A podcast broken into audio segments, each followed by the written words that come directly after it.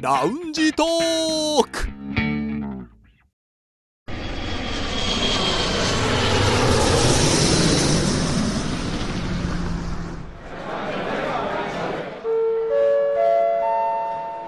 ラウンジトークよりご案内申し上げます。このコーナーは空港のラウンジでフライトを待つ男3人が自分たちの興味ある情報を持ち寄って中国について語り尽くします。北京新しい空港できましたね、はい、できましたね。あできましたねまあ、我々がいるのはうん。どっち、首都空港の方じゃないですか。あそういうせうんそういう、あのあれだったんです か、うん設定まで言いましたけどねあともう一文字しか残らないけれども、うんまあ、もしかしたら私たちもねねえラウンジ移動するかもしれないし、移動しないかもしれない最移近動っていうのいは移動するという設 定、ろんなもういいですから。さてはいもういいですから。北京在住の男3人が情報を持ち寄って中国についてああでもないこうでもないと語り尽くすコーナーラウンジトーク3連新です今日の担当は誰でしょうかはい私がニュース持ってきました、はい梅田さんですえー私が紹介するのはこちらの記事ですジオーラルシガレッツ初のアジアツアー開催ジオーラルシガレッツが5月に初のアジアツアージオーラルシガレッツ KK ツアー2019を開催しますジオーラルシガレッツは11日に上海12日に北京30日に台北でライブを行いますえーこちら音楽ナタリーの3月14日付の記事ですライブ日本のバンドのライブの話ですけれども3月の記事なんで持ってきたかと言いますともちろん5月12日の北京はいああ、行ってきたんですか。行ってきましたおーはい行ってきたんですねで実は私ねこのバンドの大ファンというわけではなくですね設定設定は関係ないですよもう 知り合いに誘われてですね、はいちょっとチケットがあるから一緒に行かないっていうふうに言われてでその方は、まあ、知ってるしもちろん好きだっていうことですね、まあそうですねへーまあ、そ。れで、まあ、じゃあちょっと日本のバンドだしうん応援する気持ちもあって、あと興味もあったんで行ってみるかっていうだからちょっと申し訳ないけどほんと本当に知らないで行っちゃったんですけれども、はい、でもうまあその最近結論だけ話しますとすごく良かったんですよ。初めて見たけどもよかった、はい初めて見たけど良かったどれぐらい良かったかって言いますとこのラウンジトークの話って毎週やってますけど私たち持ち回りじゃないですかうん3回に1回ですよねネタを出せるのは、はいそうですそのね。 3回の1回に選ぶほどですよあ、そうですか。おうわかりますかほうほう。あまだまだピンときたみたいですね、うんうんまあじゃあどれぐらいかと言いますとねはいこちらリストバンドを40弦はい今ね右手にリストバンドをはめましたね,、えーあとね青いリストバンド袋をガサガサしてあとこちらあのこちらの今タカオルバンの中からタオルタオがルが出てきましタオたル80弦、 80元はいもうその場でね、はいはい買っちゃいましたよ買っちゃったんで買っすちね。ゃいましたよ、だからグッズを買うくらいうん、大好きになったってことです ねああよかったんですよじゃ,、まあ、じゃあね今日はななんでよかったのかってことをまあゆっくりとはい。語っていきたいこれこのタオル置いといていいあ大丈夫です か。でまあその3回に1回ね我々その話題出しますけれども、はいもちろんその話題を出すってことはみんなでそれについてあれこれもっと喋りたいから、そうですね、ね。話また題を出すわけですからでそして初めて見たけども、もはういグッズもはい買っちゃったんですねあ。らゆるものを買ってしまうくらいハマった梅田さんっていうことなので、あの取材とかプレゼントじゃないですあの普通に G で はい、買いましたんでうんね、はいじゃあ話をしていきましょう、はい、まずあの場所がですね天橋劇場皆さんご存知ですよねあの知ってますよちょっと南の方ですね全門より南にあうるん、いいとこですよね、ここ。あの劇場いろいろとねやってましてあの狂劇とかもうんやってる時ありますし、確か前にあの松竹歌舞伎が来た時もこのあそ天こです橋劇場でしたはい。そうそでこすいろんいくつかねシアターがあって今回はそこの地下にライブハウスがあるんですようんへー私そこ知らなかったんですけどそこで行われましたでですね今回のライブあの KK ツアーという名前でしたけれども、まあ、4枚目のアルバムが「Kisses& キラーだったかな、まあ、だからその KK というあそあのアルバムのツアーだったんですツねアータイトル名のとこに入ってますねはい、でジオーラルシガレッツさんどういうバンドなのかと言いますと2010年に奈良で結成されたバンドで確か3人が奈良出身で1人がとかだ兵庫だったかなと思うんですけど要はみんな関西人のですね、うん、関西のバンドでどういう感じの雰囲気の曲かと言いますとあのライブの時ってオープンからスタートまでの会場 BGM って分かりますうんわかりますよ、あの、ね、とりあえず人待ってる間こう流れるああーの曲ってあんまりそう自分たちの曲流さないじゃないですかロックバンドって、うんうん自分たちをリスペクトしてるそうバでンすドとねか好きな曲を流す傾向がありますけれどもそれがラルクアンシェルでした、あじゃあそこに影響を受けてるって捉えていまあい一つです一つねの捉え方はね、うんすごいできると思いますだからそういう雰囲気から、まあ、現代的なもしなんか最近流行りのなんて言えばいいんでしょうねなんかあんまりなんか例をひ例えると失礼なのかなとかうん思っちゃいますけど、例えば、まあ、私が聞いた感じだったら「マン・ウィズ・ア・ミッション」とか、うんうんまあ、今若者にね人気ある曲のような雰囲気と両方合わせ持った感じですね。もう私のところちょっと疑問だったんです中国にそんなにファンがうん、そうですよね聞いてて、うんいるのかなっていう思って僕、まあ、結果的にはまあいたわけなんですけれどもでその中国版のライブ案内が WeChat でもらってたんではい。それ見てみるとそこに記載されてるのは要はあのバンドですっていう書き方があるじゃないですか、うんはい書かれてたのはアニメ「野良神」のオープニングテーマ「狂乱兵キッズ」っていうのを歌ってますと「野良神」っていうのはあの月刊マガジンが原作のアニメなんですけれどもあとは東京 MX 系のアニメ「桜田リセット」のエンディングテーマ「えー隣り合う」っていう歌を歌っていますということ、はこれはライトノベルが原作ですね映画化もしましたあの自社映画化もした「桜田リセット」っていう作品のエンディングを歌ってますそして東方系の映画「アジン」これもアジンもあの漫画原作でこれね映画化した時は佐藤健と川栄李奈さんとかがね主演で特に川栄李奈があの AKB を出てあの卒業してから卒業してから結構女優として本格的活動をし始めた作品の一つだったんでアクションがすごい話題になりましたね。うんうんうんのまあそのアジン映画「アジン」の主題歌「ブラックメモリー」も歌ってるとこの3曲がそう中国語の案バ内にンド出てた紹介の中ではこうこのバンドですみたいな、どうんあうですかリュウさん見ましたこのや作品あこの3作見てないですね、みたいな全部知らないですどっちかというとこの「アジン」がちょっとなんか味は聞いねそう聞いたことある聞いたことあるぐらいですねまあやっぱね、まあ、見てるだ多分一つの導入としてはこれがあったのかなとアニメとうかん映画とかからうんまあそ入ったってうでいすうね方もいるのかなと思うんですけれども、じゃあそのねファンの人たちの様子ですね、まあ、ライブハウスの広さは多分全部2階席もあってし全部収容すると多分1000人ぐらいいくのかなああああ、じゃあまあそこそ結こ構詰めるとね大きいですね。あおなんか縦長のね、うん。でしたけどでもまあちょっといっぱいにはなってないですだよかね、らマックスだったら1000人のとこだけども、うんまあ、それでももうそこの箱自体が大きいですから大きいです1000ね人なんて、うんうん、ちょっと違ったらごめんなさいね私の感覚はね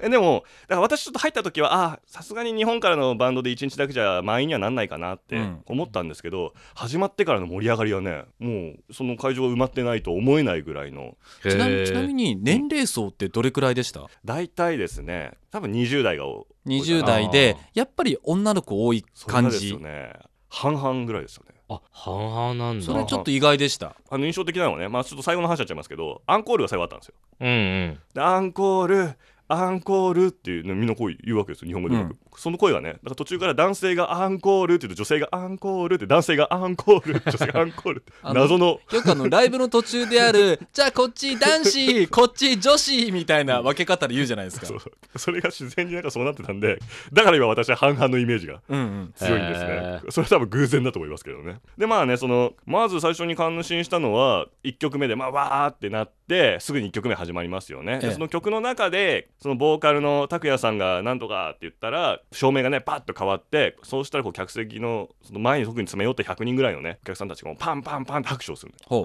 おでまたまたステージに戻ってステージで何とか歌ってなんとかってここここ客席の方がパンパンとこう2回拍手すーるへえへえなんか複雑なことをやってるわけですよ、皆さんうん多分お決まりなんでしょうね、うんライブのそれを把握している中国の人たち多分ライブ映像か何かを見て本当にあ北京は初らしいんですけどねあー初ライブへー心待ちにしてたんだろうなという感じがありましたねであと曲の中のコーラス「おーおー」とかいうところもこう把握してうんうん一緒一に緒に歌ったりとかうーんあとなんか重要なんかなんていうかねアクセントになるようなところを一緒に歌うとかうんうんっていうこともしてる人たちがいて一番驚いたのはみんな日本語結構わかるんですねお客さんあがそうです、えーボーカルの拓也さんベースのアキラさんギターのしげさん、えー、とドラムのまさやさんって4人バンドなんですけれども、えがこう、まあ、マイクパフォーマンスでなんか喋ったりすると「えっと日本語わかる人?」って言うともう「わあはーい」ってもうみんなへえ手を挙げて「えっとでありがとうってわかります?」って言ったら「ありがとうわかる」みたいな。へーシェシェみたいになってでもう盛り上がってきたからあでも私たちはね関西の人なんで私たちのところでは「ありがとう」ではなく「大きに」と言いますって「大きに」 すごい一体感みがんなもう一半端な回い一緒にいいですかおおきにおおきにみたいなもへうーその場にいた人方はねまた新しい日本語を覚えましたね覚えましたね、うん大きにいやななんだったらもう知ってたかなっていうぐらいですねああ元から知ってたぐらいのファン層、うんうん、やっぱりその日本語が分かる人で反応できるってことはこのスタート例えばこのアニメとかあの映画とかそこから入ってる人もいるからもう耳なじみなんでしょうね日本語が、うんだから反応しやすいんだと思いますよ、そうだねそこから覚えたっていう感じもあるでしょうね、まああと感心したのはこうメンバーたちが全員中国語で挨拶をちゃんと準備してきたんですよ頑張りましたねそ今れ言っはた4人四人全員ですよあの3人はねもうちゃんと長い髪を用意して すごいですね。えそれをみんなに見えないようにギターの裏にこう貼ってこうやってギターを持ちながら見て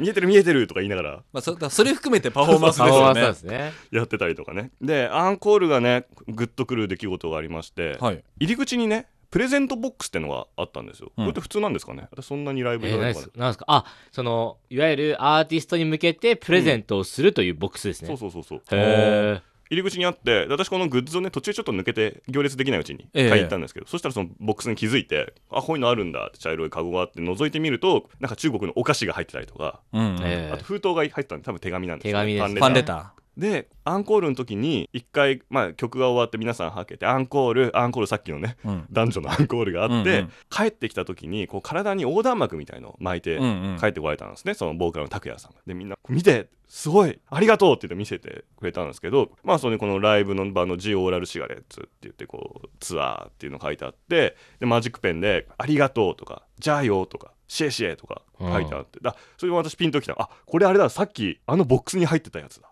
へえあじゃあその折りたたんで入ってた気がする。それをちゃんとね持ってきてアっンていうコールに行く前そうそうに一回準備し一回て多分ステージ入戻っっててた時きにスタッたフの人か誰かがこうこのプレゼント届いてましたよって言ってそれを見たこのバンドメンバーが感動してから最後そうアンコールはずっとそれを体に巻いたまま歌ってでまあねまた絶対北京来ますってう言んうってん終わったんでなんか私全然ファンでも何でもなかったの に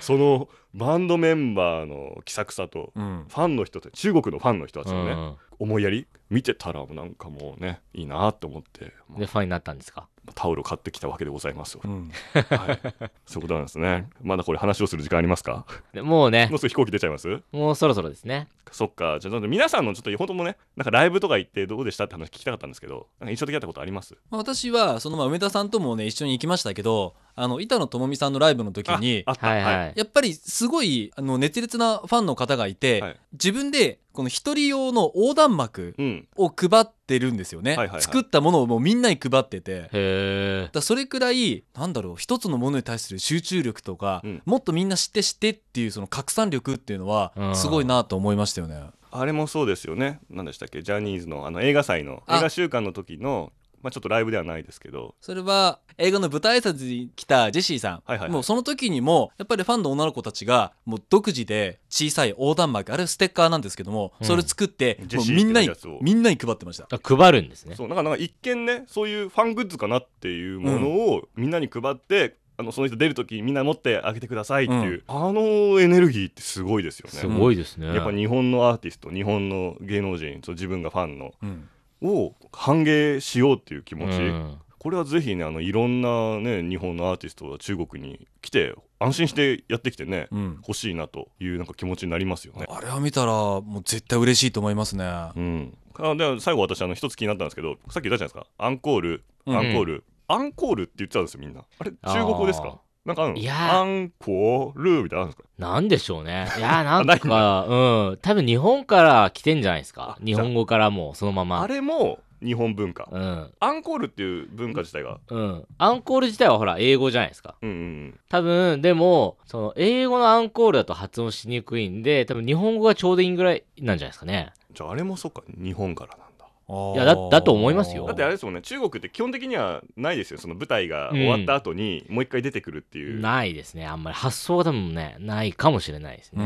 うんんだから結構なんかねコンサートとかによっては終わった後にもうシーンとしてみんな帰ってく帰るっていくってのもありますでからね。私からすると「えもうちょっとすごい拍手すれば絶対もう一曲用意してると思うんだけど」みたいな、うん。意外とあっさりで終わっちゃうことはありますもんでもやねっ。ぱこれぐらいファンがついてるとやっぱみんな見てたいからね、うんうん。アンコール文化まで覚えてくれてるということなんですね。はい、というわけでねあの皆さん、えー今日が5月23日で30日この台北ではい。もうねライブがあるそうなんで行くんですか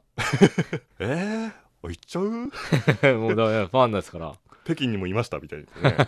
うん。でもね本当にこういう中国へ進出してくれるバンドはね応援したいと思いますんで嬉しいいですよね、うんそこで来てちゃんとその中国語を用意して、はいはいその中国のファンに向けてもうん。準備してアピールしようっていう気持ちそれは嬉しいなと思うのでなんかそういうバンドとかあそうそうアーティストが増えると嬉しいなと思いますそねう。ぜひ皆さんね日本のアーティストの皆さんにはうん、中国語をちょっと練習して用意してきたら、うん本当にみんな喜びますんでね,、うん全然違いますもんね。そうそうそういう風ないいライブを北京でやってほしいなと思っておりますはい今回はですねジオーラルシガレッツの初のアジアツアーの中の北京ライブを取り上げさせていただきましたはい、はい以上梅田さんの話題でしたさあそろそろフライトの時間ですまたラウンジでお会いしましょう以上ラウンジトーク三連新のコーナーでした